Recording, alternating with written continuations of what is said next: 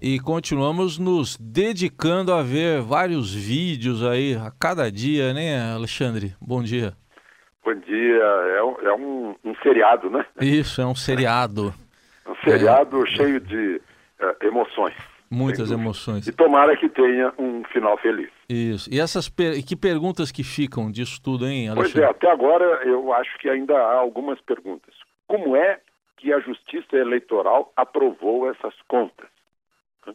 Como? Ah, já tem até a interpretação do Supremo, que não é definitiva ainda, como, por exemplo, Valdir Halp recebeu no Caixa 2 e declarou como doação de campanha seria crime de falsidade ideológica, o Supremo está decidindo que sim. Né? Uh, então, mesmo declarando, se recebeu de caixa 2, uh, ainda cometeu crime, mas ainda não é definitivo.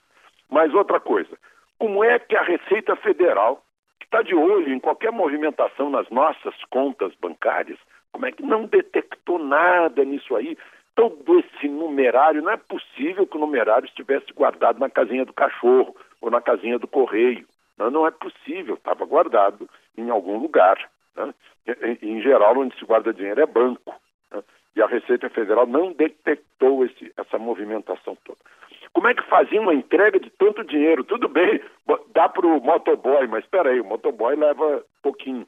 Como é que se confiava tanto na segurança desse país para fazer essas entregas de dinheiro? Né?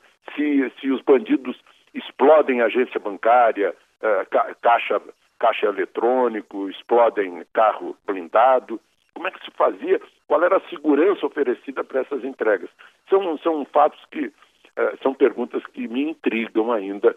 Provavelmente no final a gente vai saber de tudo. É, temos muitos vídeos ainda para ver. Quem sabe vem algumas respostas, né, Alexandre, mais para é. frente aí. Que imagina assim, uh, esse pessoal circulando por aí com tanto dinheiro, com essa insegurança. Pensou o bandido roubar o bandido? Ia ser um, um absurdo, né? Mas teria 100 anos de perdão. 100 anos né? de perdão, pelo menos, né? Alexandre, e o Supremo vai ter um reforço aí para a Lava Jato, uma força-tarefa. É, enfim, decidiram o óbvio, né? A, a, presidente Carmen Lúcia e o relator da Lava Jato, Faquim, decidiram o óbvio, que tem que pedir reforço, virar um reforço de juízes federais de primeira instância, que vão constituir um grupo, né? e, e tem, tem, só três auxiliares de Faquim, né? mas o Faquim tinha 37, agora tem, tem mais de 100 casos, né? tem 113, se não me engano, além de ter 10 processos crime, né? Ah, já tocando, né? É, já com réus. Então é muita coisa, tem 415 políticos citados aí nesses depoimentos todos, muita coisa foi distribuída para a primeira instância, para o Tribunal Superior de Justiça, mas vai precisar de reforço, ou vai levar anos e vão, vão prescrever. Né? Então, é, tem que ser assim. Aí, de novo, a gente discute a função do Supremo. O Supremo tem 11 ministros, né? E é um tribunal essencialmente constitucional. Tribunal Criminal, em última instância, seria o Superior Tribunal de Justiça, que tem três vezes isso, tem 33 juízes para julgar.